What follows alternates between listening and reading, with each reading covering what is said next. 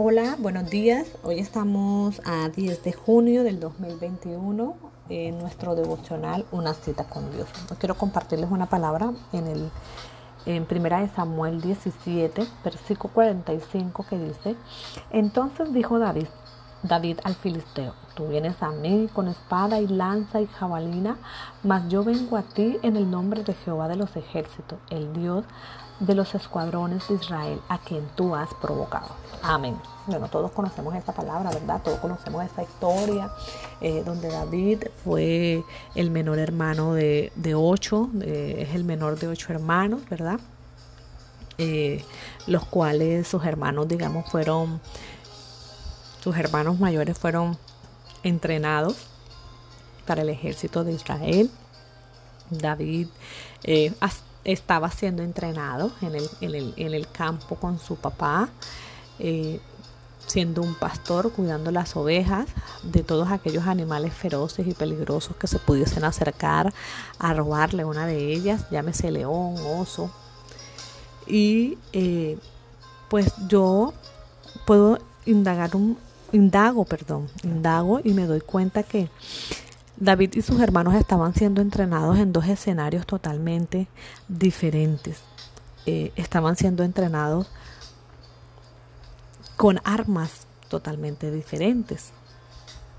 Puedo observar en medio de este mensaje que eh, muchas veces nosotras también somos entrenadas en escenarios diferentes, en nuestra casa, en el trabajo, con la familia, eh, con los entornos en los cuales eh, día a día estamos, ¿verdad? Y que muchas veces las situaciones no van a ser iguales, los resultados no van a ser iguales, por más que de pronto eh, tú tengas una hermana que esté entrenada espiritualmente, laboralmente, personalmente, educativamente, eso no quiere decir que tú no tengas dones, que tú no tengas talentos y que no tengas fortalezas. ¿Por qué? Porque Dios nos está preparando en escenarios totalmente diferentes. Y ahí lo que, lo que eh, identifica a cada uno o lo que los hace diferente es la manera eh, como realmente nosotros podemos mirar las cosas. Eh, en medio de esta historia podemos notar que cuando David fue a llevarle los alimentos a sus hermanos, él, se intrigó mucho en todo el tema del filisteo y preguntaba pues que qué ganaba la persona que realmente venciera a este filisteo. Él sabía que había una recompensa, pero bueno, sus hermanos no, no creían que de pronto David pudiese, digamos, vencerlo porque no era un hombre que estaba preparado, no era un hombre que tenía la edad suficiente para hacerlo.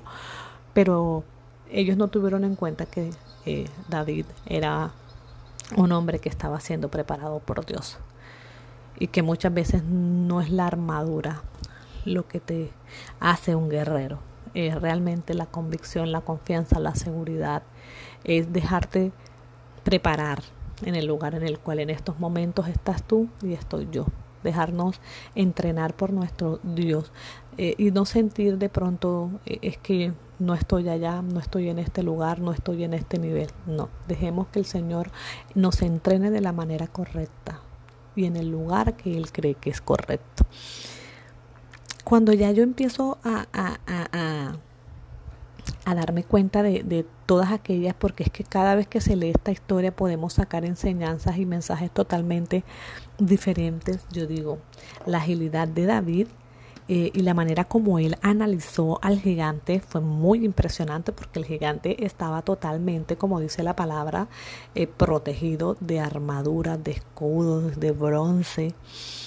Eh, y él pues obviamente al ver a, a, David porque sus hermanos le dijeron, bueno, ven, vamos a colocarte esta armadura. Y él dijo, no, yo no quiero porque es que ese no soy yo, yo voy a ir así. Y definitivamente pues él fue como realmente Dios lo había preparado. Y yo dije, wow, Dios eh, hizo cosas muy hermosas con, con David en ese momento porque creó en él cinco principios importantes, que fue la importancia de conocer a Dios. Segundo, conocer las armas con las que contamos. Tercero, conocernos a nosotros mismos. Cuarto, no dejarnos intimar por lo que vemos u oímos. Y quinto, que nuestro mayor deseo debe ser siempre darle la gloria a Dios. Y esos fueron, digamos, esos punticos que tuvo muy claro David al momento de enfrentar al Goliat a. Él conocía su armadura, él conocía sus dones, sus talentos, él, él, conocía la importancia de Dios. De hecho, por eso le dijo, tú vienes, con, tú vienes a mí con jabalina, con lanza, y yo voy a ti en el nombre de Jehová. ¿verdad? Ahí glorificó el nombre de Dios. Muchas veces vamos a tener circunstancias en las cuales no sabemos cómo vamos a, a, a reaccionar, gigantes que no sabemos cómo vamos a hacer, cómo vamos a, a atacarlos, ¿verdad? Pero tenemos que ser eh, tenemos que ser agilosos, tenemos que entender que Dios nos está preparando, Dios te está preparando tiene el lugar que tú estás, Dios me está preparando a mí en el lugar y en las vivencias que yo tengo día a día. Pero yo tengo que tener, yo tengo que tener el discernimiento para poder entender y para poder enfrentar ese Goliat que viene a mi vida y entender que cada vez que eh, venga a mí, yo voy a ir, pero en nombre de Jehová, siempre glorificando y siempre entendiendo y dándole la importancia al Dios de los cielos, dándole la importancia a Dios que es quien realmente nos va a sacar adelante, así como sacó adelante a David. Pero sobre todo, que nosotras podamos conocer las armas que Dios nos dio, los talentos, las fortalezas, los dones y sobre todo conocernos a nosotros mismos, no dejar que vengan a colocarnos eh, vestiduras que no son, saber cuál es nuestra identidad. David sabía cuál era su identidad. Tú debes saber cuál es la tuya. Yo debo saber cuál es la mía. Bueno, hermana, en esta hermosa mañana yo quiero dejarte unos temitas o unas preguntas de reflexión eh, para que en todo el día, digamos, ondemos sobre ella y al anochecer, pues bueno, ya ustedes en esa conversación, en esa relación, en este desayuno, en ese tiempo hermoso con Dios, pues lo hablarán con él y dirán, bueno, me hace falta esto y creo que voy a mejorar esto y voy a hacerle un poco de esto. La primera es, ¿ha crecido tu confianza en Dios con el pasar de los años? La segunda, ¿conoces la armadura que Dios ha provisto para ti?